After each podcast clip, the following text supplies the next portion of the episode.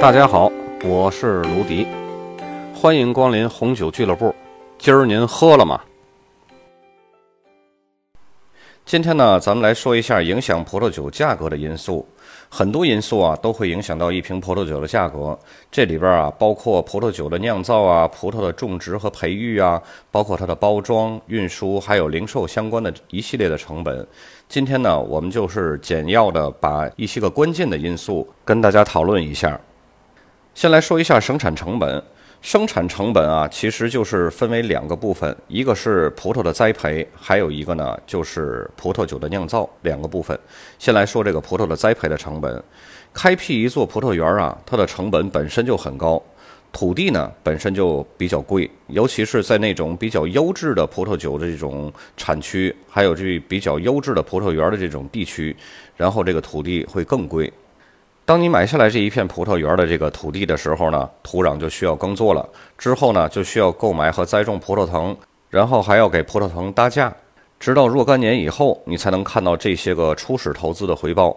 就像拉菲罗斯查尔德家族在山东投资的那个龙代酒庄，直到今年已经是第十个年头了，才开始发售第一瓶酒。你想，这个投资周期，他已经用了十年的时间了。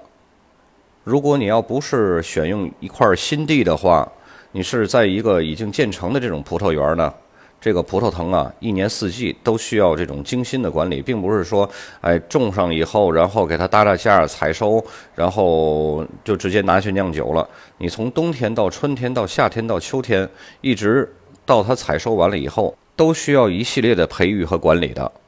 在这期间呢，劳动力通常是最大的生产成本。一般啊，通过这种雇佣季节性的短期的工人，或者是使用机器，就可以来降低成本了。因为你不可能一年四季都请这么多人，只有在葡萄采收季的时候，才需要额外多的人去加紧时间去采收。这两种方式呢，就有点像咱们中国在丰收的时候，每年每年秋季的丰收的时候。咱们农户各家各户就会租那些个联合收割机来给这个已经长好的这个麦子呀、水稻啊来收割了。其实葡萄园也是一样的，他们也有专门的这种葡萄采收机。但是有的地方啊，它是实现不了这种机械化的，尤其那种山坡呀、丘陵啊这种地带，那怎么办呢？他们就只能找额外多的临时工来靠人力采收。如果这些个种植者们啊，要是能够共享这些个劳动力或者是机器，那他们的成本又可以进一步的节省了。比如说，就像国内，呃，咱们收获的时候，一个村子一起租一个收割机，各家各户呢分摊费用，这样就更省钱了。不过呢，也有一些个地处偏僻的这些个葡萄园，或者是极其陡峭的这种山坡上的葡萄园呢，这些个节约的办法都是无法利用的，因而呢，生产成本就要高得多了。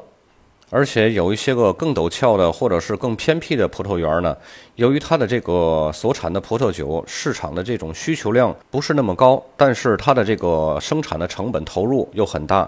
因为这些个原因，这个葡萄园就不得不被放弃了，就荒弃它了，因为生产成本过高，以至于这种它的定价呀超过了消费者愿意支付的这种极限了。生产成本的第二部分呢，就是葡萄酒酿造。在葡萄酒酿造中啊，最显而易见的成本就是酿酒所需的这种设备，还有设备的维护。最先进的这种高科技的设备啊，往往是非常昂贵的。但是呢，即使是小型，仅配备这种基本设备、基本装备的这个酒庄。对他们所投入的这种需要也是非常庞大的一笔资金。有些设备，比如说，呃，像装瓶的设备，就是几个酒庄可以共享，从而呢减少这方面的设备的费用。一般合作社呢就会大家共享这些个装备的这些个设备，就好像大家一起租一个那个采收机是一样的道理。这样呢，大家可以分摊这种成本。葡萄酒酿造另外一个成本呢，就是时间成本。葡萄酒上市销售之前啊，必须得储存一段时间。根据当地的这种葡萄酒酿造的这种法规啊、法律啊，有些的葡萄酒还需要经过数月啊，或者是数年这种陈年，包括过橡木桶，这又是额外的一笔成本。同时储存在那儿呢，又不是说把把它放在那儿就可以了。储存这种设备、通风啊、保湿啊这种设备的维护的成本也是比较高的，所以对资金就造成了一个占压，因为它没有办法把当年的这个货马上就可以变成现金来回流的，所以这种延迟得到的葡萄酒的利润呢，也都必须作为这种定价的考量因素的。接下来的成本就是包装。酒瓶、酒标、酒帽，还有这个酒塞儿，以及这些个纸箱，都是需要设计和购买的，还需要定制的。而且形状比较特殊的，或者是比较重的这种酒瓶呢，需要的成本就更大了。现在国内有很多的方式啊，就是从国外进了散装酒，然后运到国内，然后再进行灌装，这样呢，成本会相对来说低一些。但是这里呢，就出现一个鄙视链了。现在很多酒商啊，就强调自己的酒啊是原瓶进口的，说到底还是钱闹的。我会在下堂课给大家加一堂是 WSET 没有的，什么是原瓶进口，什么是国内灌装 OEM，还有小标酒以及它们的区别。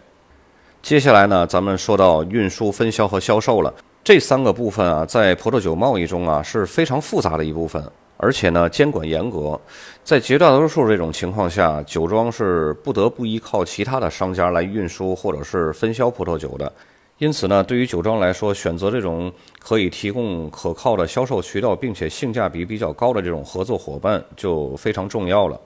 你就像波尔多那些个大酒商，就是对接酒庄和需求者的最大的中间商，所以他们才会在酒庄面前有更大的话语权。接下来的成本就是赋税了。每个国家啊，对这个酒精类的这种饮品都会征税的，因为他们是为了能够通过这种提高零售价来限制酒精类的消费，同时呢，也是各国政府财政收入的一项重要来源。所以呢，赋税一高了，就会大幅度的增加一瓶葡萄酒的价格。接下来就是零售。为什么咱们在这个商场里边或者是餐厅里边都会看到葡萄酒？但是同样的一款葡萄酒，打个比方吧，就说奔富，你在这个餐厅里边卖的价格和在麦德龙里边卖的价格就是不一样的。因为餐厅啊，它为什么要比这个商场要高呢？因为它还包含了这种消费场景、环境，还有这种服务水平的这种增值服务，所以它的要价是合理的。而商场呢，就是你买了就走。他不会给你去开瓶啊，也不会给你提供酒杯，也不会给你倒酒，也不会哎，你叫服务员，他马上就过来，不会这样的。所以它的差价就是在于此。最后一点影响葡萄酒价格的因素呢，就是市场力量。最终啊，一瓶酒的价格还是得由买方愿意支付的价格来决定的。你把你的酒定价再好，说的再牛，人没有人乐意去买，那是白搭的。当一款供应量有限的葡萄酒有很高的需求的时候，它的零售价自然就会远远超出成本了。你就比如说，呃，勃艮第的特级园，尤其是世纪酒王罗曼尼康帝，它的出厂价也就是十几万，但是它会搭售很多东西。为什么要搭售什么里奇堡啊、拉塔奇这些个酒呢？因为罗曼尼康帝是稀缺货呀，我有资本去搭售这些东西。即使是这样，它还是一个稀缺货。它还是有很多人去需求，而有些酒庄呢，就是因为这种市场需求不足而苦苦的挣扎，然后呢，生产成本呢又比较高。就比方说，呃，德国莫泽尔一些个陡峭的葡萄园，刚刚我说的，就是生产成本大于消费者所愿意支付的极限，所以这种地方呢，它就不得不被荒弃、荒废了。好，今天咱们这个影响葡萄酒价格的因素这节课就讲到这儿。下一节专业课是加的一节课，就是刚刚跟大家说的，我会讲一节什么是原瓶进口酒和国内罐装酒以及 OEM 和小标酒的区别。咱们下期见。